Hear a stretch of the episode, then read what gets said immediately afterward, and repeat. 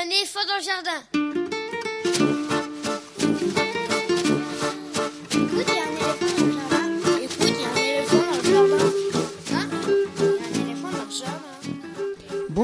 Bonjour, à toutes et à tous. Véronique Soulet au micro pour l'actualité culturelle des enfants, petits et grands en Île-de-France. Une émission pour tous les adultes qui n'ont pas oublié qu'ils ont d'abord été des enfants. Chaque semaine, écoute y a un éléphant dans le jardin vous fait découvrir artistes, créateurs, initiatives, médiations qui offrent aux enfants de quoi nourrir leur imagination et leur curiosité. En tout cas, ce qui nous semble original, réussi, intéressant avec des reportages, des chroniques, des interviews, des lectures concoctées par les chroniqueurs de cette émission et moi-même. Aujourd'hui, avec moi au fil de l'émission, Augustine Otili, ainsi qu'Elsa Gounod pour leurs chroniques littéraires respectives et Lionel Chenaille pour sa lecture. Au programme, spectacle, chansons et livres. D'abord spectacle, celui de Joachim Latarjet et Alexandra Fleischer, le joueur de flûte, adapté du conte de Grimm donc, mais dans une version théâtrale et musicale, à la fois drôle et sérieuse, envoûtante en tout cas. On pourra voir les joueurs de flûte à la Villette en fin de semaine prochaine. Alors, on en parle avec Joachim Latarjet, auteur, metteur en scène, comédien et musicien. Ce sera dans quelques instants. Chanson ensuite avec Steve Waring, qu'on ne présente plus ou à peine, qui sera en concert ce dimanche au Trois Baudets à Paris pour son concert 50 ans de scène, qui est aussi un disque tout récemment paru et que je vous ai déjà présenté ici. On en parle avec Steve Waring, ce sera dans une cinquantaine de minutes. Livre ensuite avec nos différents chroniqueurs et chroniqueuses. Augustine Otili présente un ou deux romans pour ados qu'elles ont lus et aimés dans leur chronique le mercredi, c'est lecture. Ce sera dans une soixantaine de minutes. Livre encore avec Grand Livre pour petites personnes, la chronique hebdomadaire d'Elsa Gounod, libraire jeunesse à Paris, qui sera suivie par la lecture de Lionel Chenaille d'un extrait de livre pour adultes sur le thème de l'enfance. Vous pouvez comme toujours suivre l'actualité de l'émission sur les réseaux sociaux, Facebook, Instagram, il y a un éléphant dans le jardin. Écoutez et vous abonnez au podcast sur toutes les applications habituelles, les grosses comme les petites, ou directement sur Podcastix. Tous les liens sont maintenant regroupés à l'adresse linktree slash un éléphant dans le jardin. Et bien sûr, l'émission est en réécoute sur le site de la radio, aligrefm.org. Écoute, il y a un éléphant dans le jardin, c'est l'émission qui ouvre les fenêtres sur l'actualité culturelle des enfants. Nous sommes ensemble pour bien plus d'une heure. Alors c'est l'heure. Écoute, il y a un éléphant dans le jardin. eh. On commence avec la nouveauté discographique de la semaine pour les enfants, le livre disque de Pascal Parisot, Super Chat à la recherche du pan perdu, sorti chez Didier Jeunesse. Depuis la petite quinzaine d'années que l'auteur, compositeur, interprète chante aussi pour les enfants, son public connaît sa passion pour les chats, pour son chat, avec pas moins de trois disques qui lui ont déjà été consacrés. En 2017, Pascal Parisot se lançait pour la première fois dans une histoire à multiples rebondissements, celle de Super Chat, multipliant les jeux de mots dans un univers décalé et un rien déjanté, ponctué de chansons chat à louper, bien sûr. Voici donc une nouvelle histoire de Super Chat, le pitch zoo. Peter le pan a disparu en laissant un message dans la vase. Brochet m'a kidnappé. La demande de rançon arrive d'Émile Gardon. On fait alors appel à Super Chat, le super héros des animaux, qui s'en va mener l'enquête avec Super Colette et armé d'un pédalo et d'un super pot de mayonnaise. Vous l'aurez compris, c'est complètement farfelu et j'avoue que cette histoire, censée être drôle, je pense, ne m'a pas vraiment fait sourire et sert plutôt de prétexte pour introduire les chansons. Mais ne boudons pas notre plaisir. Pascal Parisot s'amuse tellement à raconter en prenant un tas d'accents différents pour les nombreux protagonistes, Super Chat, Panda, Sling, Brochette, Souris Verte, etc., qu'on ne peut s'empêcher de le suivre. Mais c'est vrai que j'ai beaucoup plus apprécié les huit chansons qui jalonnent l'histoire. On y retrouve ces musiques chaloupées, donc, teintées de rythme brésilien, mais pas seulement, où la guitare tient le rôle principal. Et bien sûr son travail savoureux sur la langue, sur les jeux de mots et les rimes bien trouvés. Dans cette enquête rocambolesque, les connaisseurs s'amuseront à reconnaître dans les chansons les clins d'œil parodiques à d'autres chansons bien connues et ça, c'est plutôt savoureux. C'est donc Super Chat à la rencontre du pan perdu, une histoire écrite, composée, jouée et enregistrée et racontée par Pascal Parisot. C'est écrit comme ça sur la page de titre du livre disque qui est illustré par Mac Boutavant, édité par Didier Jeunesse pour les enfants dès 4 ans et il coûte 18 euros on écoute la chanson La Mama. La Mama, c'est la fameuse mayonnaise citée plus haut, mais vous en reconnaîtrez certainement une autre. La Mama. Quand je vois la Mama, la Mama, Mama, Mama, je bébé, bébé, bébé,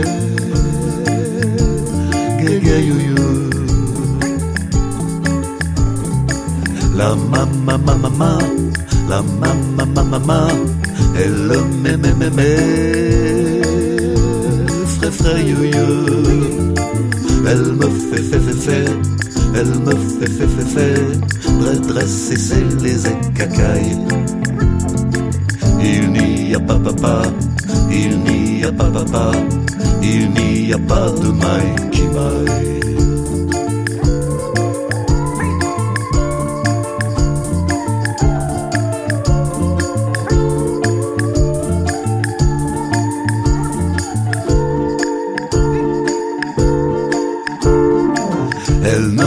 papa, elle ne va pas papa, elle ne va pas papa, mourir la maman. Dans son popo popo, elle se popo porte comme un chat chat chat la maman. Si l'on en croit quoi quoi, ça da da da da da de de de pépé péremption elle enterrera la mama mama tout tout tout tout tous les poissons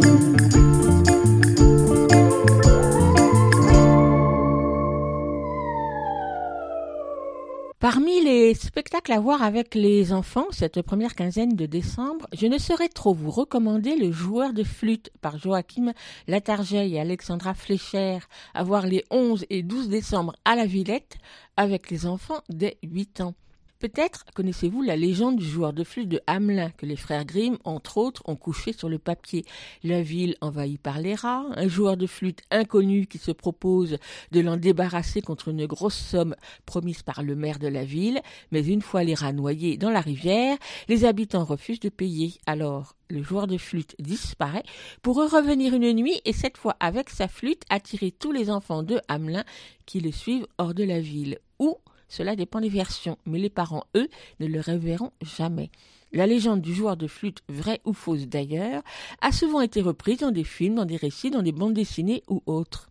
Le joueur de flûte du metteur en scène et musicien Joachim Latarjet en est certes une fidèle adaptation, mais ses nombreux pas de côté et ses partis pris l'inscrivent avec humour et poésie dans un contexte très contemporain et aborde avec finesse des thèmes comme celui de l'écologie, le rôle de l'argent, la gestion politique ou encore le harcèlement. Les protagonistes du conte ont pris de l'épaisseur et leur caractère de la précision, d'ailleurs pas toujours à leur avantage. C'est surtout une ode à la musique capable de tout transcender. Ici, la flûte est devenue trombone, un instrument joué depuis toujours par Joachim Latarjet et dont les sonorités profondes traversent tout le spectacle, ainsi que celles de la guitare et les chansons. Sur la scène, plongée dans une semi-obscurité qu'avivent les éclairages, dans un décor très simple, animé par un écran vidéo, la comédienne, Alexandra Fleischer, passe d'un rôle à un autre, celui de la narratrice, la dératiseuse, de Madame la mère, terriblement cynique, ou encore de rat, de chatte ou de chanteuse vedette, avec une énergie incroyable et beaucoup de drôlerie. Sans quitter son trombone ou sa guitare électrique, Joachim Latarjet, lui, interprète le joueur de flûte et garde son mystère, tandis que la vidéo ouvre encore sur d'autres images et éléments de l'histoire. Et la fin, ouverte, laisse à chacun son interprétation, tout en faisant comprendre que les enfants semblent bien être les seuls à entendre et à savourer la musique.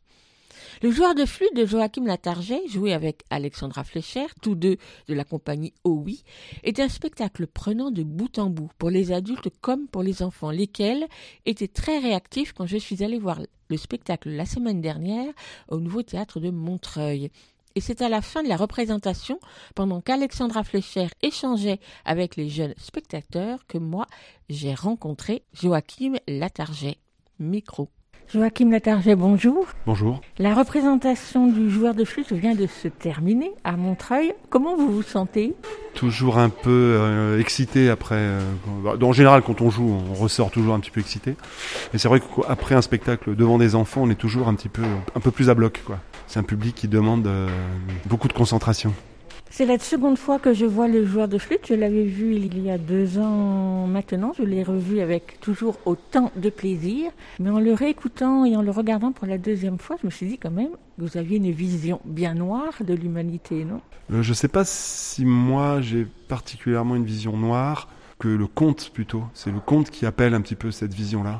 Quand on adapte un conte, ce qui est le cas, j'ai réécrit le, conte du joueur de flûte, on se pose des questions de que pose le conte. Et ce conte du joueur de flûte, euh, il pose euh, les questions de la responsabilité des gens, on va dire, euh, dans une ville, c'est-à-dire pourquoi une ville tient, comment est-ce qu'elle tient, pourquoi est-ce qu'elle est propre, pourquoi est-ce qu'elle n'est plus propre, pourquoi est-ce qu'il y a des rats, pourquoi est-ce qu'on ne tolère pas ces rats.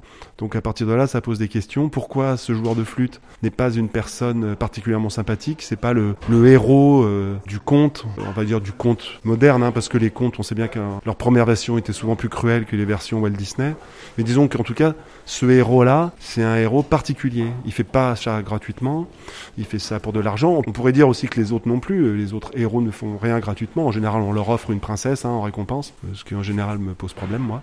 Mais toujours est-il que là, en tout cas, ce joueur de flûte va débarrasser la ville contre de l'argent. Donc ça posait des questions. Effectivement, est-ce que j'ai une vision noire euh, oui, j'ai une vision assez pas pessimiste, mais j'ai une vision noire euh, parce que c'est une vision, euh, je pense, réelle de ce que la nature en ce moment, de comment elle est bousillée. Euh, pourquoi est-ce que l'être humain, alors qu'on lui met les faits devant lui, n'accepte pas ses faits, n'accepte pas la réalité. Le genre de flûte, il parle de tout ça, en fait. Même s'il est très court, ce conte, il, raconte ça. En fait, je parlais de vision noire parce que par rapport au conte, vous remontez en amont, puisque vous remontez à l'enfance de ce joueur de flûte, et les enfants sont aussi méchants. Donc, ils sont méchants dès l'enfance ils resteront méchants quand ils seront adultes. C'est un conte. On pourrait effectivement dire qu'ils étaient méchants, ils restent méchants. Euh, je pense que la, vérité est sans doute plus subtile. Évidemment, euh, je connais des méchants enfants, par exemple, qui ont été très méchants avec mon fils, qui quelques années plus tard ont envoyé une lettre d'excuse, par exemple des enfants qui, tout d'un coup, tout en étant encore enfants, ont changé leur point de vue sur la façon dont ils... Je pense qu'il ne doit pas y avoir beaucoup d'enfants qui n'ont pas euh, souffert à un moment donné de, ce qu'on appelle là le harcèlement scolaire et qu'à l'époque s'appelait des histoires d'enfants. Ça prend un autre nom, mais je pense que ça existe depuis toujours malheureusement. Cette faculté qu'a l'être humain à vouloir absolument soumettre un autre être humain pour asseoir son propre pouvoir ou pour masquer sa peur. Ou pour... Ça pose quand même question hein, à chaque fois. Moi, ce qui m'a intéressé dans ce joueur de flûte, c'est pourquoi est-ce que ce joueur de flûte n'est pas sympathique Dans le conte, il joue de la flûte, puis c'est tout. On ne parle pas de lui, on ne sait pas qui il vient, il débarrasse la ville des rats, il repart. Et il se venge parce qu'on ne le paye pas. On sait rien de lui. Donc il y a un côté un peu western. Et donc je me suis dit, oui, il y a un western, c'est un peu ça. Donc on remonte, parce que moi ça m'intéresse de savoir comment les choses fonctionnent, de démonter un petit peu les mécanismes. Et euh, oui, il y a un petit côté un peu psychologique. Quoi. Pourquoi est-ce que ce joueur de flûte est comme ça, froid? Euh, C'est comme ça que je le présente, euh, en tout cas dans le spectacle. Effectivement, enfant, il a subi une violence de la part d'autres enfants. Quoi un parcours de vie, on va dire un petit peu dans ce spectacle. Je ne sais pas si c'est le bon terme, je ne sais pas s'il vous convient. J'ai trouvé ça très intéressant que vous commenciez par l'enfance du joueur de flûte de Hamelin pour terminer sur des enfants qui, eux, on ne sait pas ce qu'ils vont devenir, mais en tout cas, la liberté est peut-être devant eux. Ouais, ah bah voilà. Moi, je pense que je suis plutôt dans la version euh, complexe de cette histoire. C'est ça qui me plaît dans cette histoire, et c'est ça qu'on essaye de faire avec Alexandra. Euh, c'est de donner à entendre un petit peu la complexité. C'est-à-dire que on punit les, habitants parce qu'ils ont été euh, avides radins, qui n'ont pas tenu parole. Et comment est-ce qu'on les punit En enlevant leurs enfants? Quelque part, peut-être qu'on les sauve, ces enfants, c'est un peu ma version. En même temps, euh, ça pose quand même la question de sauver des enfants en les rééduquant quelque part, ça pose problème. Enfin, dans l'histoire, à chaque fois qu'on a fait ça, c'était quand même un petit peu problématique. Ça se passe forcément dans la force, ça se passe forcément sous la contrainte. Donc voilà, ça pose ces questions-là, mais aussi ce conte, avant tout, c'est la force de la musique. C'est quand même, euh, pour moi, le sujet, un des sujets centraux quand même aussi. Parce que là, on est en train de parler de façon très sérieuse, mais le spectacle est à la fois drôle, réjouissant, très visuel, et effectivement, la musique qui est là tout le temps. Donc, cette fameuse flûte qui n'est pas une flûte, mais qui est un trombone à coulisses. Oui, alors ça, c'était. euh, On a quand même gardé le titre du joueur de flûte. Moi, ce qui m'amusait, c'était effectivement de dire que ce joueur de flûte joue du trombone. Euh, moi, traditionnellement, euh, je fais de la musique de spectacle depuis longtemps. et c'est vrai qu'à chaque fois qu'on parle de mon instrument de musique, on dit le saxophone. Les journalistes appellent ça un saxophone. C'est systématique. Télérama appelle ça un saxophone. C'est assez dingue. Et donc, je me suis dit, mais est-ce que ces gens ne sont jamais allés à l'école? Ou bien est-ce qu'ils se disent c'est vaguement jazz Donc le jazz, c'est la trompette ou le saxophone? Et puis de toute façon, c'est pas ça qui les intéresse. Ils ont autre chose à parler et à écrire. C'est- pas le sujet central de savoir quel instrument. Mais c'est juste que ça m'amuse de me dire que quand on a la flemme, en fait, on va au plus vite. Quand il faut chercher un petit peu plus loin, que on va, on va trouver ce qui, nous- ce qui nous à la main, quoi. Un petit peu cette histoire d'Indiens là dont je parle un peu au début du spectacle, c'est pareil. C'est-à-dire, on a appelé les Indiens les Indiens. Même quand après on a su que c'était en Amérique, on a continué à les appeler les Indiens. C'est quand même complètement fou. Bon, après, je dis qu'effectivement, on les a tous massacrés, donc on s'en fout encore plus. Mais en tout cas, c'est ça, de pas nommer les choses, c'est un sujet. Et après, oui, effectivement, le spectacle, on en fait quelque chose d'assez amusant, parce que comme tous les personnages sont, à l'exception du joueur de flûte qui est joué par moi, donc musicien, euh, tous les autres personnages, Madame la mère, la dératiseuse, le méchant enfant, la chatte, le rat, la rate plutôt, ce sont des personnages hein, joués toujours par Alexandra Fleischer qui, tour à tour, donnent la parole aux protagonistes, en fait, on va dire, de cette histoire, qui donnent leur avis sur ce qui est en train de se passer. Musique, euh, donc jeu théâtral et vidéo. Là, ma première idée, c'était vraiment le dispositif, il est très simple, une petite scène euh, avec de la pelouse et puis derrière un écran. Et il y avait vraiment l'idée, euh, comme spectacle, tourne dans plein de configurations. Là, c'est dans un grand théâtre avec les belles lumières, mais il tourne dans une configuration où on joue dans les écoles. Et c'est le même décor. Il n'y a pas de changement. Les lumières sont évidemment beaucoup plus simples, mais il y a toujours la vidéo. Comme le joueur de flûte d'Amelin est un conte du Moyen Âge, il y avait vraiment cette idée d'avoir des, comme des toiles peintes en fait, en quelque sorte. Et les toiles peintes, ça coûte très cher maintenant. Ma première idée, c'était vraiment ça, hein, d'avoir vraiment ce truc entre la modernité de la musique électrique, électronique, avec des ordinateurs, etc., et d'avoir ce décor un peu, on va dire, euh, du passé. Trouvais ça intéressant. Mais comme ça coûte très cher, euh, on s'est rabattu sur la vidéo. Finalement, je regrette pas du tout parce que euh, elle donne à voir des paysages. En fait, c'est un fond qui habite et puis qui, qui participe à la narration. Alors pourquoi vous avez voulu euh, inscrire les intertitres, enfin les titres des scènes qu'on retrouve à l'écrit dans la publication chez Eyoka Actes Sud Jeunesse, mais à chaque fois vous citez les chapitres, on va dire. Ouais, c'est chapitré. Moi, j'aime beaucoup les chapitres. J'adore quand je lis.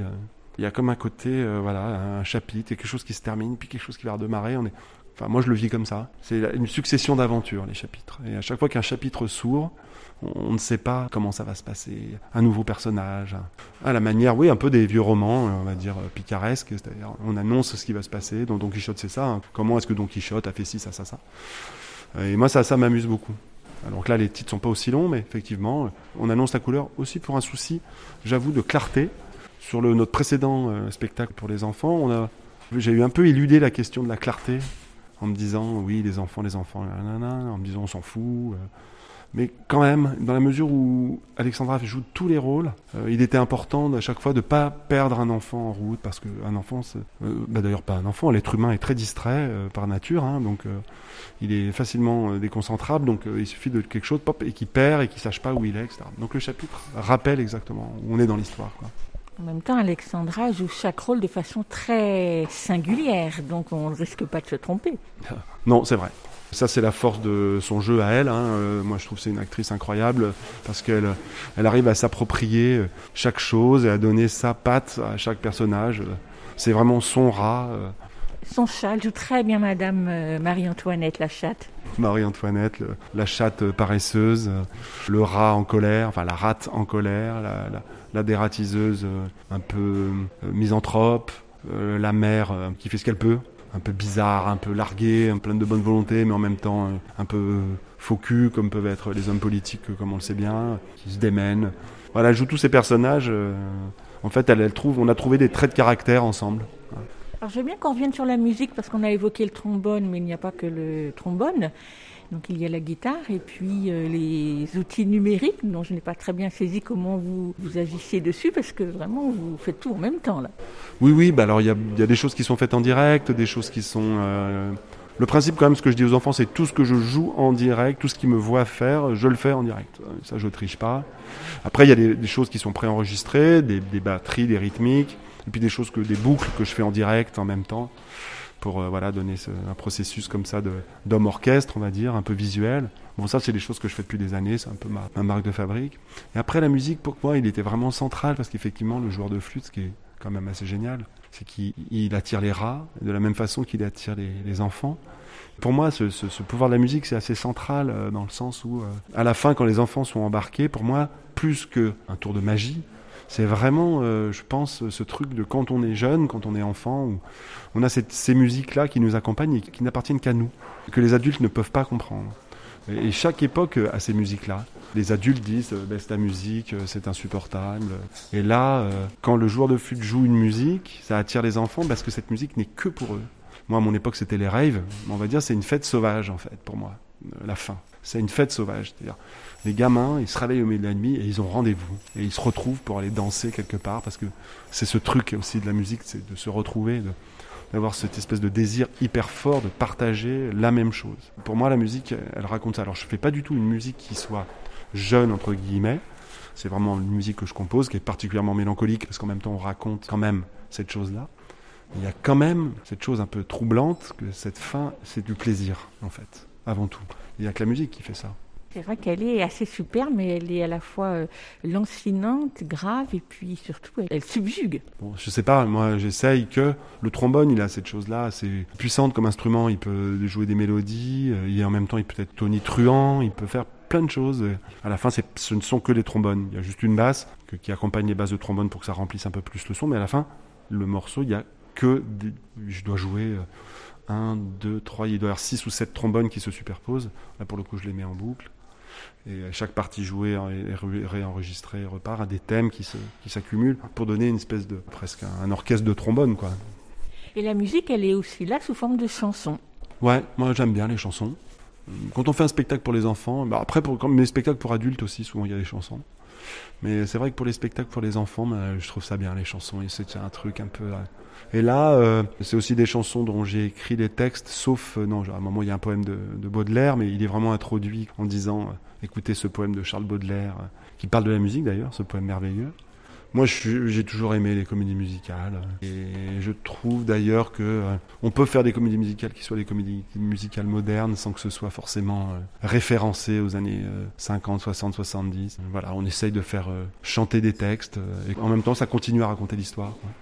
Ce que j'ai trouvé génial, c'est que les enfants applaudissent à la fin des chansons, comme si c'était un moment suspendu. Oui, bah ils ont raison.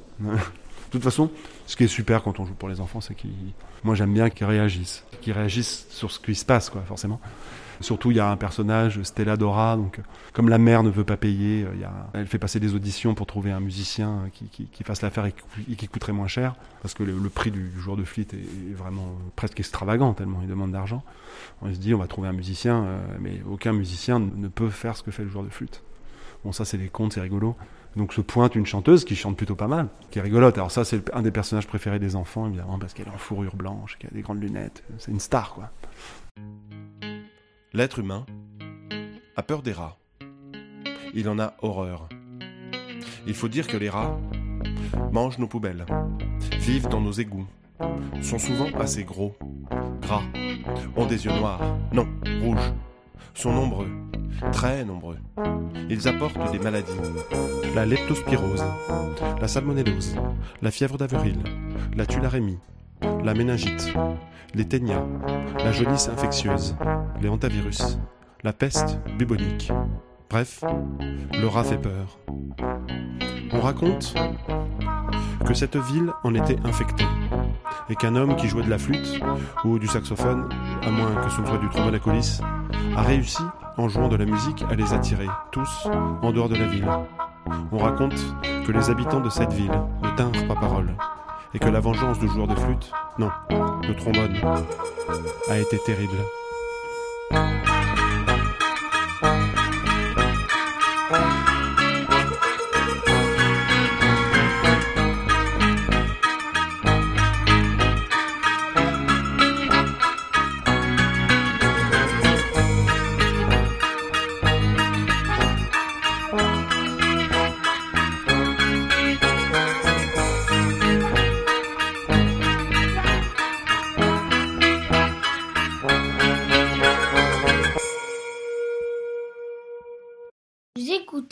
Aligre FM sur 93.1.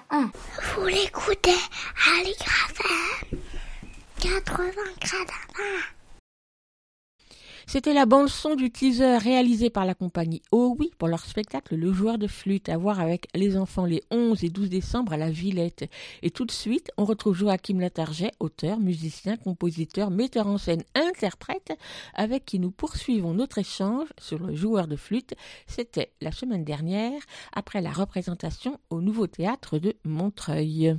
Joachim Latarjet, c'est votre seconde création pour le jeune public.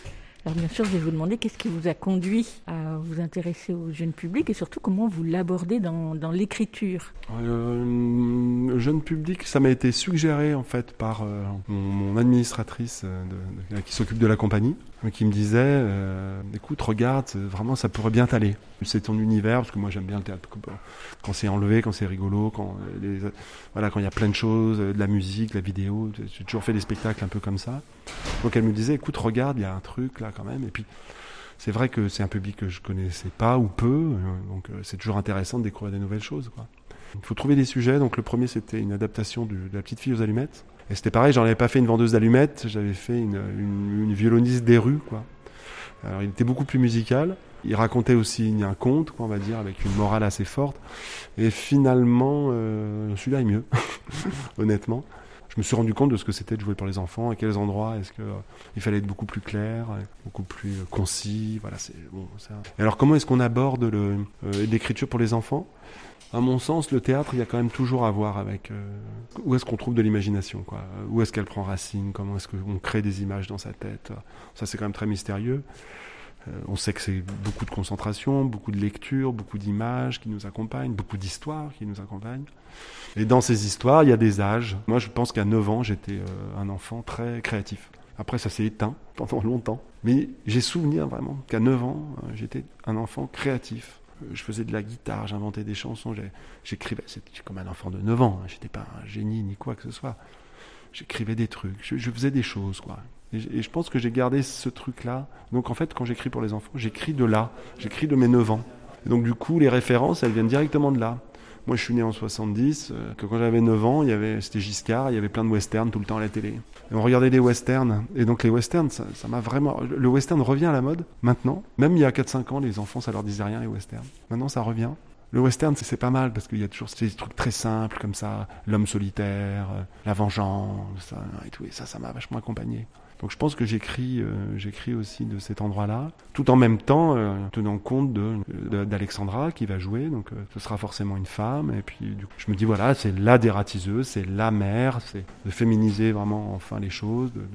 C'est des petites choses comme ça euh, qui mises bout à bout, on écrit pour les enfants. Les contes, c'est toujours un petit peu moral, c'est un petit peu toujours un peu le problème, mais en même temps, tant qu'on n'assène pas la morale, ça va. Oui, là, la fin est assez ouverte, on ne peut pas dire moins. Euh, Comment, avez-vous appréhendé ce public? Par exemple, aujourd'hui, les enfants étaient euh, à la fois très attentifs et à la fois réagissaient au quart de tour. Ouais, bah, le personnage du rat qui dit que vraiment, euh, je il comprend pas pourquoi l'homme le déteste autant, parce que franchement, il n'y a pas de quoi en faire un fromage. Il y a autant de rats qu'il faut, il n'y a pas trop de rats. Je le dis parce que je l'ai lu. Le rat se régule par rapport à ce qu'il a à manger. Enfin, j'aime bien prendre le parti pris des animaux. Je l'ai fait parler, mais c'est un être humain qui les fait parler. Euh, Je ne sais pas, moi, ce que l'animal euh, pourrait dire, ce qu'il écrirait. Donc, j'écris à travers lui. Et ça, c'est fait pour les enfants aussi. Marie-Antoinette, c'est un personnage pour les enfants. Stella Dora, la, la star qui débarque avec sa fourrure blanche, c'est fait pour les enfants. Moi, je veux qu'ils prennent du plaisir. Et tout d'un coup, je me dis, bon, ça, si moi je suis un gamin, ça m'éclate, quoi. Il y a des moments avec Alexandra, on se dit, ouais, non, là, c'est marrant pour les gamins. Donc, on va chercher leur réaction. On s'attend à ce qu'ils réagissent. On veut qu'ils réagissent. Alors, on va pas faire, hey, tous ensemble, claquer des mains, machin, parce que ça, je pense qu'ils savent le faire. Puis il y a d'autres gens qui le font très bien, qui, le, font, qui leur font faire ça très bien. Donc, moi, j'aime bien essayer de faire, tiens, on va dire qu'ils vont souvent au théâtre ou pas souvent, ou alors on va, leur faire autre chose que ce qu'ils peuvent voir à la télé. On va leur donner à entendre des trucs, peut-être qu'ils entendent moins. Le joueur de flûte euh, est édité chez Actes Sud Jeunesse dans la collection euh, Eyoka, donc j'ai jeté un petit coup d'œil. Alors dès la première phase, donc vous dites d'abord qu'on peut le jouer à deux personnages alors qu'il y en a bien huit sur scène qu'on va voir, mais surtout vous indiquez qu'on peut prendre n'importe quel instrument, mais surtout pas une flûte. Bah non, parce que sinon ça marche plus. Tout le truc sur le langage, sur comment est-ce que euh, on nomme mal les choses et que le fait de mal nommer les choses peut entraîner toute une série de conséquences. Moi, je trouve ça hyper important ça. C'est la première fois que l'un de vos textes est publié?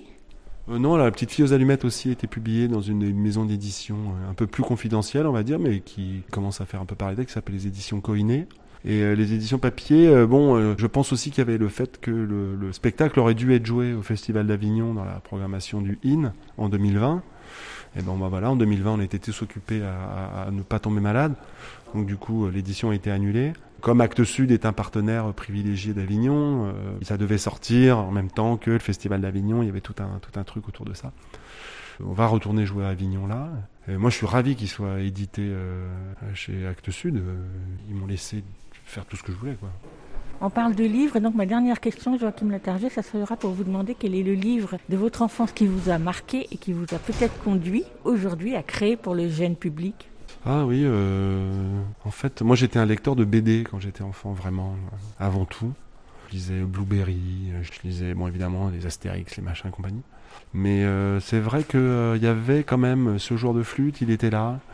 Il y avait les collections du Père Castor à l'époque, qui existent toujours d'ailleurs, dans lesquelles il y avait euh, Mishka, le petit ourson, euh, qui étaient des très beaux livres. Et dont un aussi que j'aimais beaucoup, euh, de Paul-Émile Victor, qui s'appelle, Nan- pas Nanook, mais ça s'appelle À Poulsiac. Poutsiak, merci.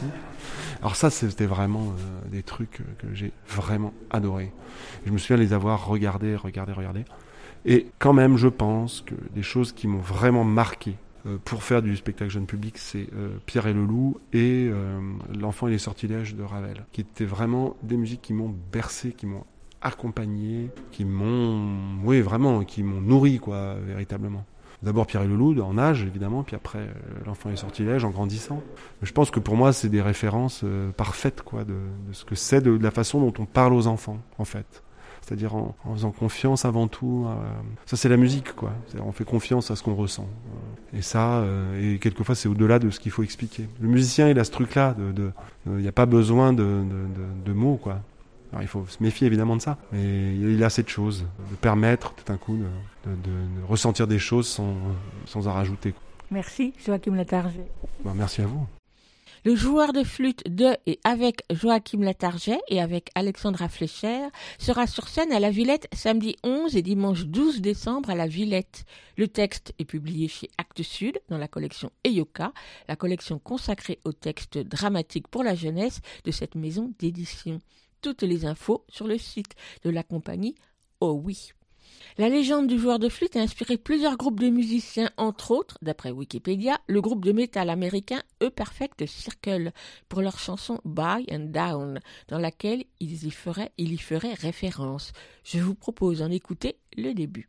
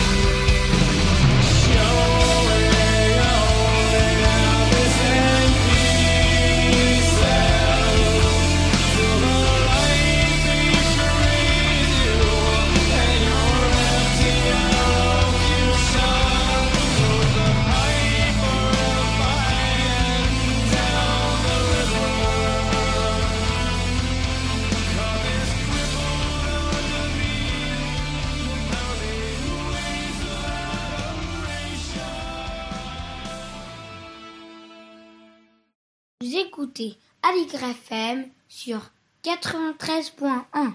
Vous l'écoutez à l'Igrafem 80 gradins. La baleine bleue cherche de l'eau, les grenouilles, le matourote bien. Si vous avez grandi en France, vous avez certainement chanté ces chansons à tue-tête à l'école ou au centre de loisirs. Il y a quelques semaines, je vous présentais le dernier disque de Steve Waring, 50 ans de scène, dans lequel il reprend, dans de nouveaux arrangements très jazzy, 14 chansons parmi les centaines qu'il a écrites et chantées depuis le début des années 70, période à laquelle il a quitté les États-Unis pour s'installer en France. Chanté la musique traditionnelle américaine, les folk songs, matinées de blues ou de jazz, et il a rapidement chanté pour les enfants, un public qu'il affectionne particulièrement. Il faut dire que voir et écouter Steve Waring sur scène est drôlement réjouissant, tant il donne envie de chanter avec lui et de l'écouter, jouer de la guitare ou du banjo, mais aussi de cuillère ou de la guimbarde et autres instruments pour faire entendre toute une palette de sonorités. 50 ans de scène, c'est un disque paru chez Victory Music, c'est aussi un concert sur scène. Steve Waring sera donc en concert ce dimanche au Trois Baudets à Paris pour y interpréter les 14 chansons complètement revisitées, réarrangées, réinterprétées en famille avec filles, gendres, nièces, neveux, tous multi-instrumentistes et qui confirme, si besoin était, que Steve Waring est toujours aussi créatif. Aussi, je vous invite à aller à la rencontre de Steve Waring, qui, il y a quelques jours, a répondu par téléphone à mes questions depuis la région lyonnaise où il vit. Mais tout d'abord, on écoute la première chanson du disque, Wafarin Stranger, bon accent, une chanson traditionnelle américaine.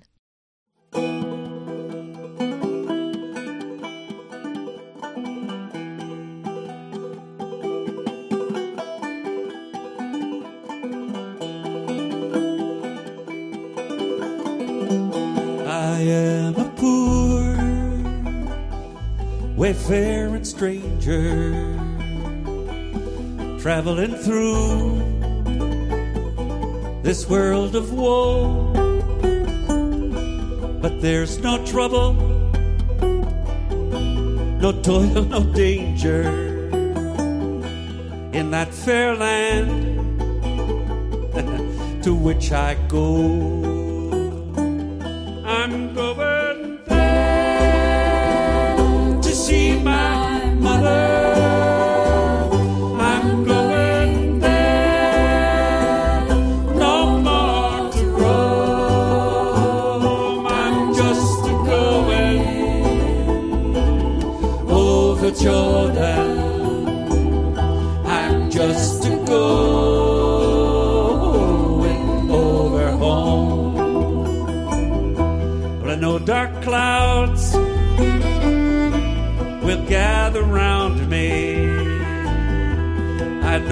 Way is rough and steep, but just feel like just before me. We're souls redeemed, their vigils keep.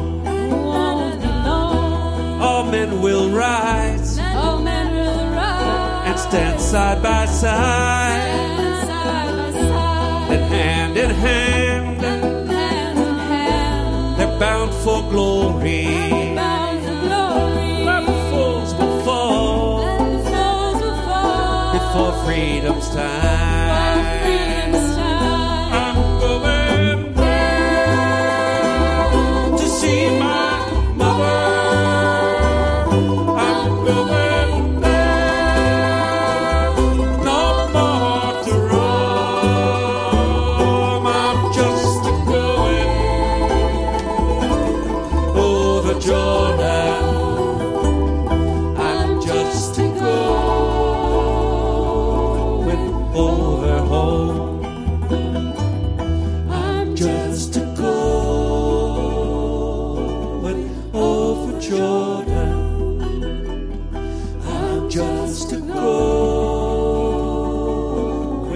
over home.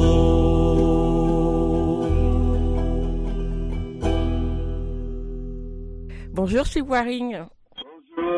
Merci de me recevoir à distance, mais de me recevoir quand même, pour évoquer ensemble 50 ans de scène, donc il vient de paraître chez Victory Music. Donc, est-ce qu'on peut dire que 50 ans de scène, c'est un petit regard rétrospectif sur toute votre carrière pour les enfants?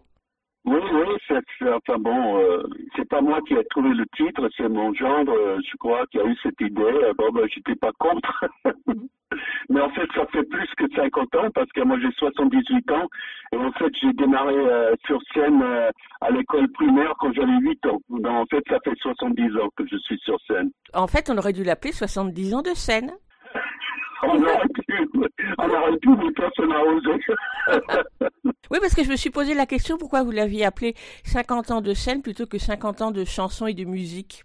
Oui, ça aurait été mieux, mais enfin bon, euh, quand on fait un titre de spectacle ou de disque, euh, il faut aller court, il faut, il faut raccourcir le plus possible, quoi. Alors euh, là, vous venez d'évoquer votre premier souvenir de scène à 8 ans, mais quand même, je, ah, on va monter un petit peu en âge. Et donc, est-ce que vous avez un souvenir de votre première scène? Oh oui, bien sûr. Ma première souvenir de scène, c'est quand j'ai joué euh, dans une pièce euh, à high school, donc euh, aux États-Unis, on peut dire lycée. J'ai joué Charles VI dans une pièce magnifique sur Jeanne d'Arc, qui s'appelle, ce qui s'appelle en anglais Saint John.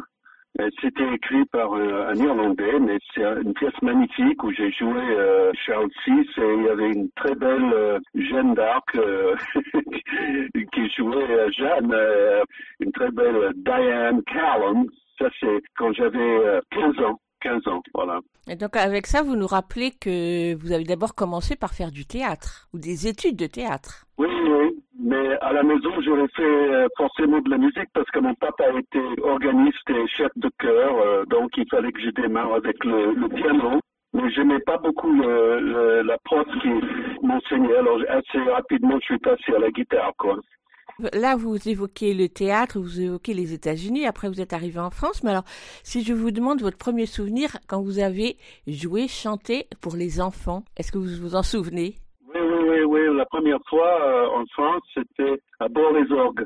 Je pensais pas. euh, enfin, moi, je faisais du folk. J'imaginais que j'allais chanter surtout pour les.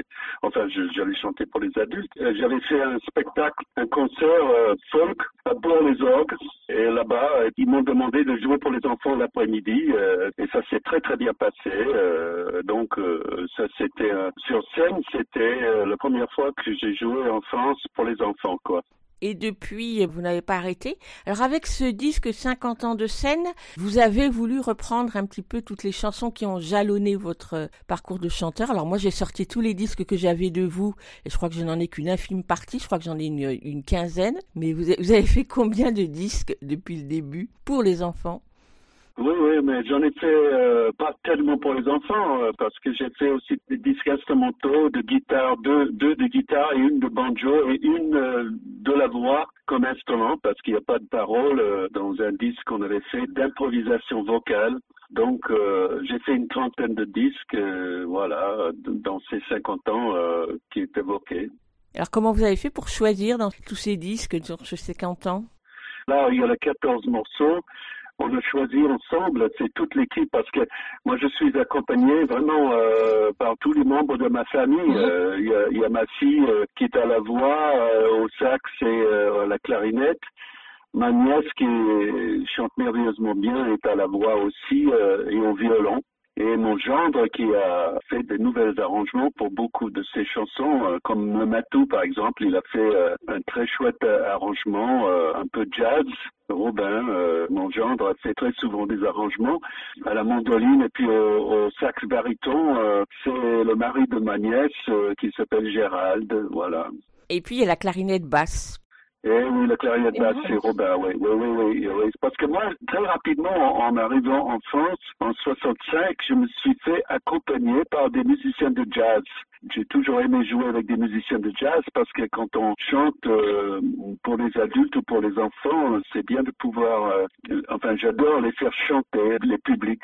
Et donc, euh, parfois, il y, a, il y a de l'improvisation. euh, pour accompagner les publics qui chantent, c'est bien de pouvoir improviser, quoi. Tout à fait. Alors quand même, je reviens à ma question, comment vous avez fait pour ne choisir que 14 chansons? Euh, choisir des chansons hyper connues et puis d'autres qui le sont moins, mélanger les chansons en anglais et les chansons en français. Comment vous avez travaillé tout ça? Euh, Ça, c'est surtout euh, l'équipe familiale. c'est- d'abord Robin Limoges, mon gendre, qui a imaginé ça. Et évidemment, il m'a demandé si ça me convenait. Ça me convenait tout à fait. Donc, mais c'est surtout l'équipe. Et par exemple, j'ai mis en musique un poème de Charles Cros. Et ben ça, c'est euh, ma nièce et surtout son mari euh, Gérald. Ils, ils voulaient absolument qu'on chante en spectacle et sur le disque Le Harrenseur de Charles Cros. Voilà. Et on ne pouvait pas ne pas entendre euh, les grenouilles euh, ou la baleine bleue dans ce disque. Oui, oui, oui, mais alors ça c'est génial parce que la baleine bleue, bon, euh, c'est aussi euh, Robert a fait un arrangement euh, assez chouette au, au milieu quand on j'évoque Tchernobyl, eh ben il y a y a une explosion euh, très jazz qui est à ce moment dans la, dans la chanson et puis même dans les grenouilles, eh bien il y a il y a toute l'équipe, tout le monde euh, qui imite les chants des grenouilles avec le violon, avec la clarinette, clarinette basse aussi et, et le mandoline. Bon, ils, ils, ils font très discrètement. euh, moi, j'aime beaucoup. euh, ils évoquent les grenouilles avec les instruments pendant que je, je raconte l'histoire. Oui, c'est tout à fait ça. Alors j'aimerais bien qu'on évoque euh, des personnalités que vous avez rencontrées qui vous ont euh, accompagné, qui vous ont marqué. Donc je pense euh, bien évidemment à Woody Guthrie que vous n'avez pas rencontré mais que vous avez beaucoup chanté. Et puis Alain Gibert. Donc je veux bien que vous disiez quelques mots sur Woody Guthrie. Oui, mais Woody Guthrie, c'est vraiment un génie euh, de la simplicité. Par exemple, dans mon tout premier disque enregistré en 1967, j'ai adapté euh, sa chanson qui en anglais s'appelait The Car Car Song. Et ça, ça veut dire la chanson de, de la vieille bagnole. Et le refrain, c'était... Et moi, j'adore le bruitage. Donc, euh, Woody Guthrie, euh, c'est la première chanson que j'ai appris de Guthrie, qui est très connu pour ses chansons militantes pour les adultes. Mais en plus, il a fait plein de chansons pour les enfants euh, aussi géniales que Car Car Song, euh, que j'ai adapté en français, quoi. De toute façon, j'en avais fait tout un disque des chansons pour enfants de Woody Guthrie. Oui, oui, oui, j'avais fait tout un disque en hommage à Woody, oui, Ma bagnole, dans ma bagnole, viens faire un tour dans ma bagnole, dans ma vieille bagnole.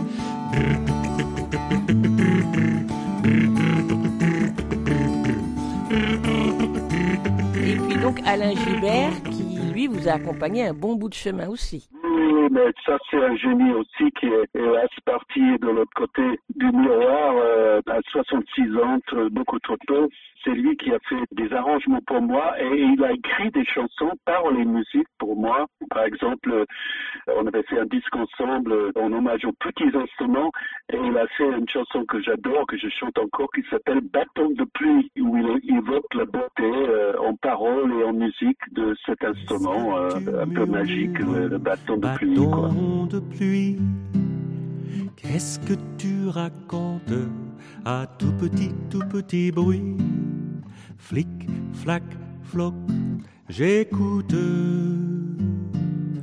Clic, clac, cloc, tes gouttes d'eau. Plic, plac, ploc, qui tombe, tombe dans le puits. C'est beau. Et donc Alain Gibert était l'un des fondateurs de l'ARFI, de l'association à la recherche d'un folklore imaginaire, auquel vous avez participé vous aussi. Est-ce que vous pouvez le présenter, l'ARFI Ben, l'ARFI, c'est l'association à la recherche d'un folklore imaginaire. Et alors, bon, euh, déjà, le titre, euh, ça m'avait intéressé beaucoup. Mais en plus, j'ai rencontré des musiciens qui faisaient partie de cette association, qui travaillaient pour des enfants. Ils faisaient des spectacles magnifiques que j'ai découverts en arrivant à Lyon, euh, dans les écoles, où il n'y avait pas seulement de la musique, mais il y avait du théâtre. Et moi, je, qui adore le théâtre, donc ça m'a complètement emballé de bosser avec les gens de l'ARFI, euh, qui euh, mettaient en scène leur euh, musique. Euh, ils faisaient des spectacles euh, carrément dans les écoles, euh, avec euh, un petit décor et, et surtout euh, beaucoup de musique, évidemment. Ils jouaient, euh, ils, mais ils racontaient des petites histoires théâtrales euh, en jouant euh, une musique très proche de jazz, quoi. Alors le disque qui vient de sortir, donc 50 ans de scène, vous l'avez sorti sous format CD et sous format vinyle. Ça, j'ai pas compris pourquoi, mais, mais c'est très beau. La pochette, j'aime beaucoup la pochette, donc c'est, oui, mais, ça, tu sais, j'habite à la campagne. Alors, je suis un peu, un peu loin des modes parisiennes, mais je viens d'apprendre qu'il y a beaucoup de gens qui réécoutent des, plein de, de choses sur le vinyle. Alors, euh, bon, voilà. Donc, euh, Victor Music a voulu sortir un, un vinyle, et voilà. Et puis, on le vend, ça, ça souvent. Pour en profiter alors. Oui, oui, non, mais ça m'impressionne, mais dernièrement, euh, quand on a joué à Bourg-en-Bresse, euh, Robin, il n'avait pas assez de vinyles, parce qu'il y en avait qui voulaient des vinyles, il y en avait déjà plus. Alors justement, par- parlons de concert, vous serez euh, aux Trois Baudets dimanche prochain à Paris? Oui, ça c'est vraiment euh, une surprise inouïe euh, pour moi. euh, chanter là où Brel et Brassens ont chanté, ça c'est euh, vraiment inouï. J'ai jamais pensé jouer là-dedans.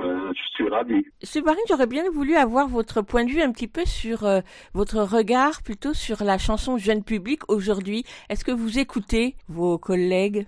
Ah, mais vous appelez ça mes collègues, mais en fait, euh, j'ai pas vraiment. euh, à part, euh, j'ai fait un spectacle une fois avec Henri euh, à Toulouse.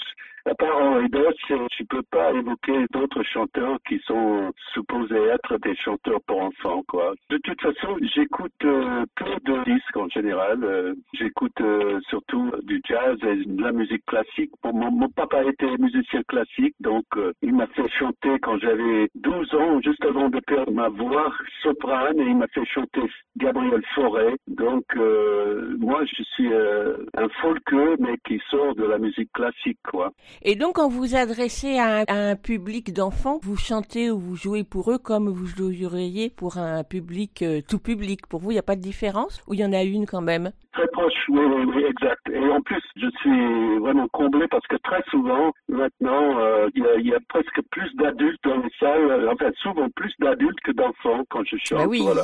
il- J'aime bien le mélange.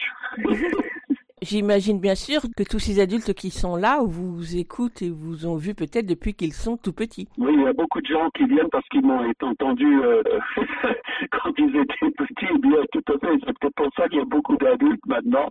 Mais j'ai la chance de travailler aussi encore dans les écoles. À, côté de chez moi, à Villefranche-sur-Saône, il y a, une, une école qui m'a demandé de venir chanter. euh, donc, il y a aussi euh, des publics très jeunes qui m'écoutent ou qui demandent de m'écouter parce qu'ils ont découvert sur CD, quoi. Puisque vous parlez des écoles, j'aimerais bien que vous disiez quelques mots sur euh, toutes les actions que vous avez pu faire dans les hôpitaux avec euh, Philippe Bouteloup, donc de Musique et Santé. Oui, mais ça c'est quand euh, Philippe Bouteau était encore à Enfance Musique, il m'avait demandé, d'ailleurs euh, Musique, euh, il m'avait commandé un, disque sur les petits instruments. Et c'est là, j'ai parlé tout à l'heure de Alain Gilbert qui avait fait une chanson sur Bâton de pluie. Eh bien, c'est grâce à Enfance Musique que j'ai fait un disque sur tous les petits instruments, dont le bâton de pluie, mais plein d'autres instruments. Voilà, c'est important de connaître euh, le, le besoin des enfants. Il faut prendre ça au sérieux, des petits instruments, euh, comme des cuillères à soupe. J'ai j'ai fait une chanson même euh, dans l'un des premiers disques où j'évoque euh, la beauté des cuillères à soupe, qui sont un instrument. Et donc vous alliez dans les chambres des patients dans les hôpitaux. Exact, voilà. C'était très émouvant parce que c'était avant que, à la maison, notre troisième enfant est handicapé. Donc, je travaille dans les hôpitaux avec des enfants malades, mais aussi je vais dans des lieux de, où il y a des handicapés avec grand plaisir parce que souvent, des personnes qui sont handicapées, euh, ils, ils sont pas handicapés de l'écoute. Ils peuvent être euh, handicapés mentalement ou physiquement, mais souvent quand on fait de la musique, eh ben, ils savent écouter encore mieux que les enfants ou les adultes ordinaires. Donc c'est un public que vous aimez bien. Et voilà. Et ma dernière question, si vous règne, ça sera pour faire un petit pas de côté. Alors vous avez évoqué le théâtre, vous avez évoqué la chanson, mais ce sera pour vous demander quel est le premier souvenir de lecture qui vous a marqué et qui vous a peut-être conduit à créer pour le jeune public. Oh, ben, c'est certainement euh, Louis Carroll, hein, euh, Alice, Alice au pays des merveilles, oui. Merci beaucoup, Waring. Avec plaisir. Steve Waring sera donc en concert avec son équipe, comme il l'appelle, ce dimanche 4 décembre au Trois Baudets à Paris. Ce concert est programmé dans le cadre du festival Les Enfants d'abord. Et cette cinquième édition de ce festival, initiée par Hélène Snyders, propose du 1er au 12 décembre une palette de 16 spectacles, c'est-à-dire 54 représentations pour les enfants de 6 mois à 6 ans dans 10 lieux de l'Est parisien. Musique, théâtre, danse, marionnettes. Certains de ces spectacles sont des créations, d'autres tournent depuis un petit moment et ce sera l'occasion de les découvrir. Je citerai la compagnie Acta, le théâtre de Tarabat, la compagnie Arcane, entre autres. Quant aux lieux, où on peut les voir, ils sont très divers. Les Trois Baudets, déjà cités, le Théâtre aux Mains Nues, le Centre Paris Anime GMAP, l'Étoile du Nord, le Holiday Inn Express sur le canal de la Villette et d'autres encore. Informations et réservations sur le site festivalenfantsd'abord.org ou sur son Facebook. Pour revenir au concert de Steve Waring aux Trois Baudets, hélas, pas la peine de vous précipiter, c'est déjà complet depuis un bon moment, mais si vous pouvez patienter, il sera au Café de la Danse en avril prochain. Le CD et le disque vinyle Steve Waring 50 ans de scène est sorti chez Victory Music et on en écoute un extrait, le Haransor. Il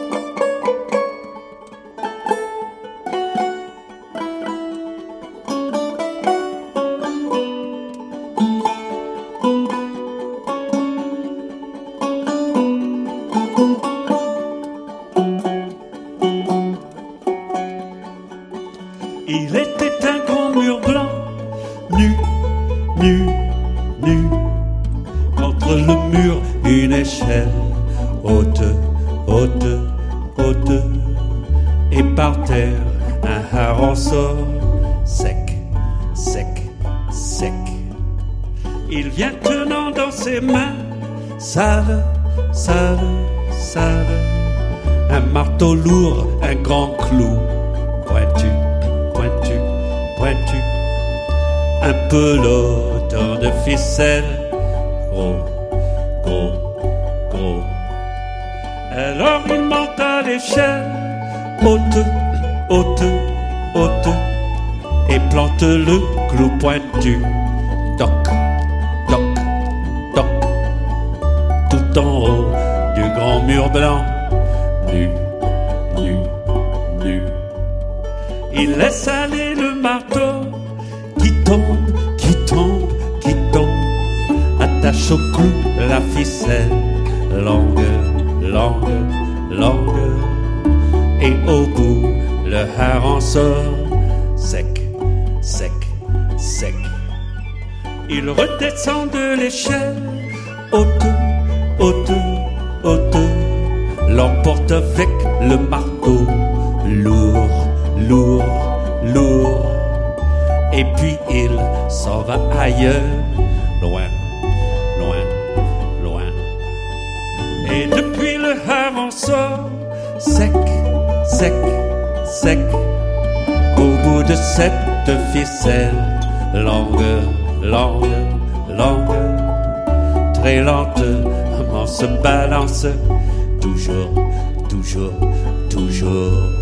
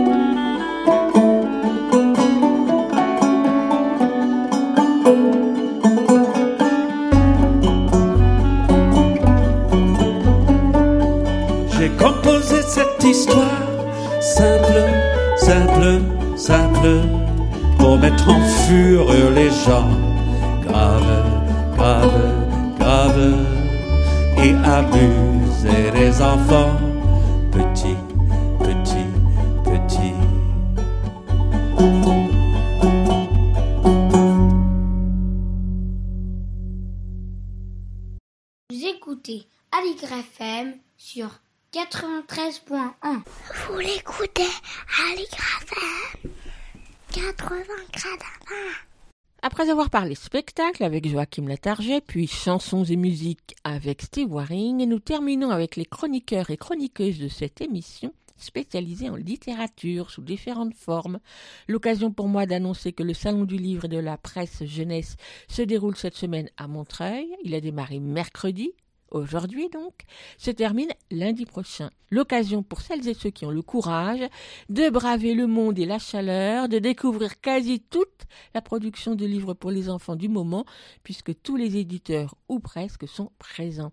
L'occasion également de se faire dédicacer un livre par l'un ou l'une de ses auteurs préférés ou d'échanger quelques mots avec eux. Tout cela dans le cadre des règles sanitaires bien évidemment, c'est-à-dire en présentant un pass sanitaire dès lors que l'on a 12 ans et 2 mois ou plus.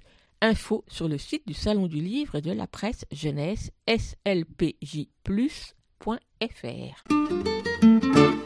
Écoute, il y a un éléphant au jardin.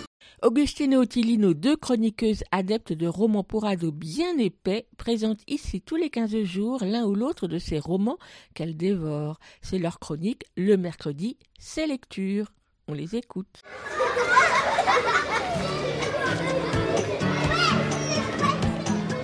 Le mercredi, c'est lecture. Attends, on recommence. Le mercredi, c'est lecture. Une chronique d'Augustine et d'Ottilie. Bonjour, bienvenue dans cette nouvelle chronique. Aujourd'hui, nous allons vous parler de La passe miroir de Christelle Dabos, sortie chez Gallimard dans la collection Paul Fiction. Donc on va suivre Ophélie qui vit sur euh, l'arche d'Anima. Dans le monde où elle vit, il y a plusieurs arches et chaque famille qui vit sur un arche a un pouvoir et elle, elle peut lire le passé des objets et elle peut aussi traverser les miroirs. Et un jour, elle va apprendre euh, qu'elle est fiancée à quelqu'un qui s'appelle Thorn. Et Thorn, c'est quelqu'un de très froid et qui parle pas beaucoup. Et Ophélie, elle a pas du tout envie d'a- d'aller vivre avec Thorn. Elle a envie de rester toute seule euh, dans son, dans son petit monde. Thorn vit à la Citaciel, qui est la capitale flottante du pôle. Et au pôle, il y a plusieurs clans. Et lui, donc, il fait partie de- du clan des dragons. Mais euh, elle va quand même euh, y aller chez Thorn et on va suivre son périple à la Citaciel. Et du coup, il va y avoir plein de mystères autour euh, de Thorn, de pourquoi elle a été fiancée euh, avec lui. L'héroïne, Ophélie, on peut facilement s'identifier à elle parce que elle est pas parfaite, euh, elle a plein de défauts. Enfin, elle a aussi des qualités, mais par exemple, elle est très maladroite et solitaire, enfin un peu renfermée sur elle-même. Effectivement, Ophélie, c'est quelqu'un de solitaire un peu parce qu'elle reste avec son grand-oncle qui tient des archives de l'arche d'Anima. Et donc, c'est pas quelqu'un de très jeune. Elle reste pas avec les personnes justement de son âge. Elle reste euh, seule ou avec euh, sa famille, enfin surtout avec son grand-oncle. Et elle est très discrète aussi. Elle se montre pas vraiment euh, tout le temps au monde. J'ai bien aimé le roman et suivre l'aventure d'Ophélie dans ce nouveau monde, dans ce nouvel endroit loin des siens, loin de sa famille, dans un endroit où il y a des nouvelles tra- traditions, d'autres choses qui ne sont pas pareilles comme chez elle. Donc j'ai aussi aimé le côté fantastique et mystérieux du roman. Euh, L'univers et le- les personnages aussi sont attachants pour certains, d'autres pas vraiment. Mais l'univers est très bien écrit aussi. C'est un uni- univers prenant, on a envie d'y aller, quelquefois. Ah, et toi, Ottilie, est-ce que t'as aimé ce roman? Bah déjà, l'histoire, euh, je trouve c'est assez bien fait. Enfin, elle a recréé un monde et donc ça, c'est admirable. Mais par contre, moi, j'ai pas vraiment aimé parce que il y a beaucoup, beaucoup de détails et c'est assez compliqué à comprendre. Du coup, bah, en fait, je suis pas vraiment rentrée dans le livre. Enfin, je- m'a pas passionnée. Bah, moi j'ai lu les trois premiers tomes, je suis d'accord, dans le tome 1, il il y a beaucoup de détails, c'est compliqué à comprendre, du coup faut s'accrocher. Mais du coup, dans le tome 2, c'est un peu plus calme, il y a moins de détails, c'est plus facile à comprendre. Et je trouve que le tome 3 est encore plus facile à comprendre que les autres tomes. Même si le tome 1, ça m'a un peu découragée, enfin j'ai pas tellement aimé, je pense que je vais quand même lire la suite parce que enfin, pour moi c'est très compliqué de commencer quelque chose et de pas finir, enfin surtout dans les livres, de commencer une histoire. Enfin, je me demande quand même ce qui va se passer après. C'est juste le tome 1 que j'ai pas trouvé génial. La passe miroir, c'est le premier roman de Christelle Dabos. Il a été publié grâce, euh, parce qu'elle a gagné le concours du premier roman jeunesse, aussi le Grand Prix de l'imaginaire en 2016.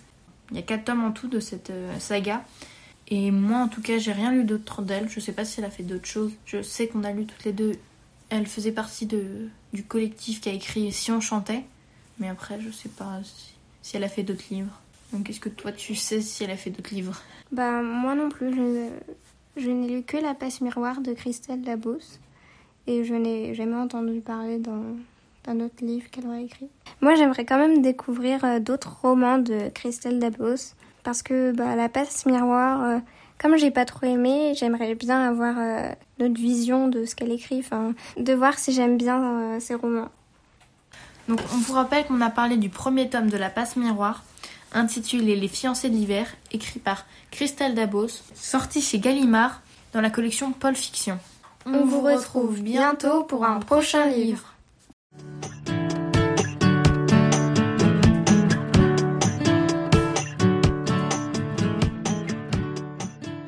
La passe miroir de Christelle Dabos est composée de quatre romans édités entre 2013 et 2019 chez Gallimard Jeunesse. Le premier tome s'intitule Les fiancés de l'hiver. Il fait 500 pages et les trois autres ne sont pas moins épais. Elsa Gounod est libraire spécialisée jeunesse à Paris et chaque semaine elle farfouille dans les rayons nouveautés de sa librairie pour nous proposer un livre pour enfants, un album, un roman ou une BDC selon dans sa chronique Grand livre pour petites personnes. On l'écoute. Grand livre pour petites personnes par Elsa Gounod, libraire à Paris. Bonjour, aujourd'hui je vais vous parler de l'album Fémurimo de Marie Mirgen, paru récemment aux éditions Les Fourmis Rouges. Marie Mirgen est une autrice illustratrice dont je suis avec grand intérêt le travail graphique fascinant. Elle travaille également dans le milieu du spectacle, pour des décors ou des masques notamment. Je l'ai découverte en 2019 avec la parution de ses premiers livres d'illustration et un album jeunesse, Kiki en promenade, déjà aux éditions Les Fourmis Rouges, pour lequel elle a obtenu une mention à la foire du livre jeunesse de Bologne. Ces derniers mois ont également vu paraître un autre de ses albums, 10 de plus, 10 de moins, cette fois dans la collection Trapèze des éditions Albin Michel Jeunesse. Dans Fémur Imo, l'on suit les aventures de Marie-Jo Fémur et de sa famille Squelette, à la tête depuis quelques siècles d'une agence immobilière s'échinant à trouver des maisons originales et adaptées à chaque créature ou animal peu ragoûtant s'y présentant. Un jour, Monsieur Pacler lui fait miroiter un générateur de maison qui lui permettrait de répondre à chaque demande bien spécifique en deux temps trois mouvements. Mais la machine s'avère truquée pour inverser les maisons, arnaque du commercial mal intentionné pour que les clients mécontents se détournent de la fameuse agence. Pour une fois qu'elle aborde le sujet des monstres et autres créatures horrifiques en tout genre, c'est finalement l'album le plus drôle et le moins effrayant de Marie Mirgen. En effet, dans ses illustrations et ses précédents albums, l'on peut retrouver un style assez unique conférant une ambiance étrange, aussi inquiétante que fascinante, avec des animaux ou des personnages humains aux formes souvent désarticulées et inhabituelles, et une multiplication d'effets de texture. Ici, un squelette désarticulé ne fait pas bien peur, d'autant qu'il arbore un bien grand sourire de commerçant et semble plutôt inoffensif, voire amusant, comme toutes les diverses créatures a priori d'horreur reprises ici. Et dévoiler dans cet album le grand sens de l'humour de l'autrice, avec une histoire rocambolesque au rebondissement confinant à l'absurde, portée par des textes sobres et de multiples détails savoureux à débusquer à chaque nouvelle lecture, les illustrations complétant le texte en l'enrichissant pleinement. Entre humour de situation et absurde, cet album s'avère un régal de lecture avec les enfants. Marie Mirgen crée ici un monde parallèle horrifique peuplé de toutes sortes de créatures plus ou moins repoussantes et reprenant nombre de phobies communes, des squelettes et sorcières aux araignées ou serpents notamment. Si ce monde très sombre fascine petits et grands, il s'avère ici finalement comme un pendant nocturne et invisible de notre monde, une sorte de société idéale où toutes les créatures cohabitent sereinement et sans problème. Il est ainsi particulièrement intéressant de présenter des symboles d'épouvante dans une vision douce, courtoise et presque quotidienne, jusqu'au petit chausson de la mouche dans sa maison. cela renforçant tout l'humour et le décalage de l'histoire. D'autant plus que ces monstres ou autres sont alors parfois présentés comme très vulnérables, en situation de faiblesse, comme lorsqu'ils se retrouvent coincés dans des maisons inadaptées, celle de l'araignée pour la mouche ou du bonhomme de neige pour le dragon. Les effrayantes créatures se retrouvent alors elles-mêmes effrayées dans un retournement très drôle. Cette parodie de notre monde quotidien, par l'agence immobilière ou les notations sur Internet par exemple, est présentée dans un réjouissant univers, renouvelant tout mon intérêt pour les livres pour enfants autour des maisons, sujet quotidien et souvent premier dessin des enfants, qui pourrait nous pousser à continuer le catalogue des horreurs, en imaginant toujours plus de maisons adaptées à chaque personnage effrayant dans cette accumulation drôlatique. L'on finit tout de même ici par se retrouver dans une forme de critique d'un capitalisme effréné et sans morale et de ses dérives, de la crise du logement au machiavélisme de M. Paclair, sorte de financier sans scrupule aucun. Dans cet album, le travail graphique de Marie Mirgen s'avère toujours aussi impressionnant et fascinant de minutie et de détails, se détachant sur un fond noir de bon ton pour représenter ce monde monstrueux qu'on l'on imagine nocturne. Les illustrations sont faites de collages de différents papiers, peints selon plusieurs techniques, gouache ou aquarelle notamment, avec divers outils, pinceaux ou brosses, donnant des effets de matière et de texture très intéressants et fins. L'on oscille alors entre le grotesque de certains personnages et la finesse des détails dans ces images que l'on peut contempler et détailler pendant longtemps. Les originaux de Marie Mirgen sont régulièrement exposés, n'hésitez pas à aller les voir si l'occasion se présente, tant ils sont saisissants de prouesses techniques et de sens de la composition des images. J'espère vous avoir donné envie de découvrir cet album que je conseille à partir de 4 ans, Fémurimo de Marie Mirgen aux éditions Les Fourmis Rouges au prix de 15,50€. Moi, j'ai décidément hâte de voir quels seront les prochains projets de Marie Mirgen, dont l'œuvre, bien que récente, tient déjà une grande place dans la littérature jeunesse selon moi. Merci Elsa pour cette drôle d'histoire de squelette dans Fémur Imo de Marie Mirgen, un album à découvrir de visu dans toute bonne librairie. Écoute, éléphant au jardin. Bonjour Lionel. Bonjour. Qu'est-ce que tu lis aujourd'hui? Alors aujourd'hui, je vais lire un extrait d'un livre assez récent qui s'appelle Le Voyage dans l'Est, livre de Christine Angot qui a eu le prix Médicis 2021. Donc Le Voyage dans l'Est, ben en fait Christine Angot euh, écrit à nouveau un livre sur le père, sur l'inceste commis par le père. Et voilà, donc euh, très beau livre, très difficile à lire de par son sujet, mais voilà, un livre que je conseille de toute façon. Le voyage dans l'Est de Christine Angot, et c'est donc le tout, tout, tout début du roman. On t'écoute.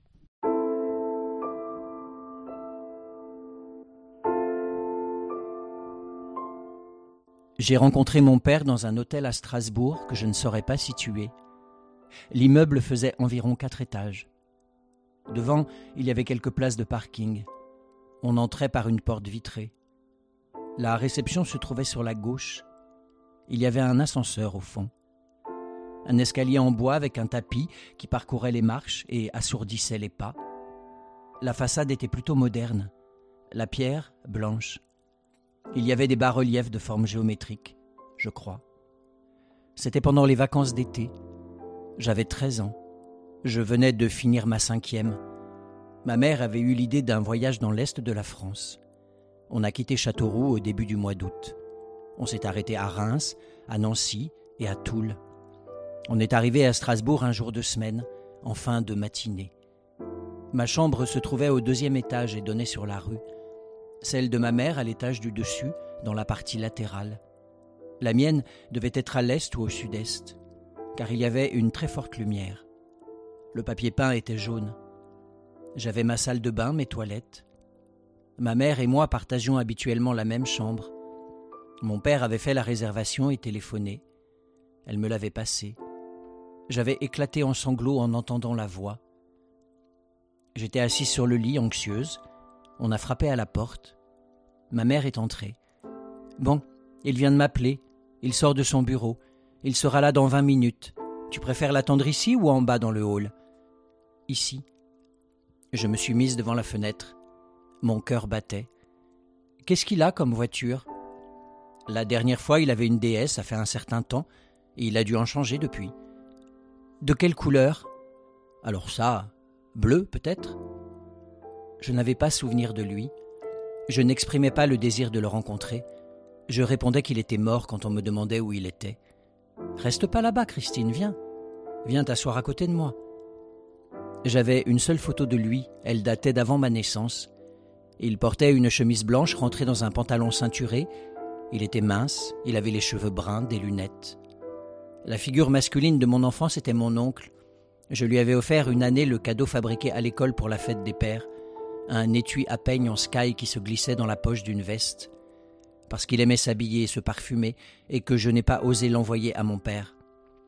En le lui donnant, j'avais été gêné. Je ne l'ai jamais vu l'utiliser. Mon grand-père venait à Châteauroux une fois par an. C'était un juif d'Europe centrale né à Alexandrie qui parlait dix langues. Les relations entre ma mère et lui étaient très difficiles. Il y avait peu d'hommes dans mon entourage. Les rapports étaient lointains, les conversations limitées à la politesse, les commerçants, les pères de mes copines. Tous mes professeurs étaient des femmes. Je fréquentais l'établissement privé de la ville. Les pères attendaient leurs filles à la sortie le samedi. Je les apercevais de loin assis au volant de leur voiture, la plupart du temps une déesse, ou j'en croisais un dans le couloir d'un appartement quand j'étais invité à un anniversaire. On a frappé à la porte. Mon père est entré. L'image que j'avais élaborée à partir de la photo que je connaissais ne correspondait pas à la réalité.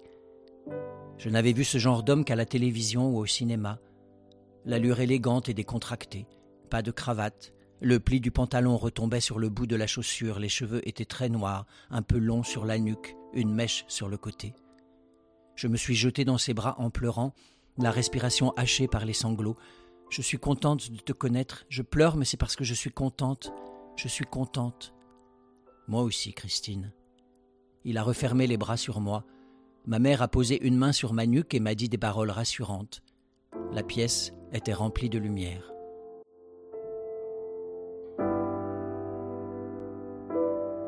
Tu nous rappelles euh, le titre de- du livre? Le voyage dans l'Est de Christine Angot, paru aux éditions Flammarion. Merci et à très bientôt. À très bientôt.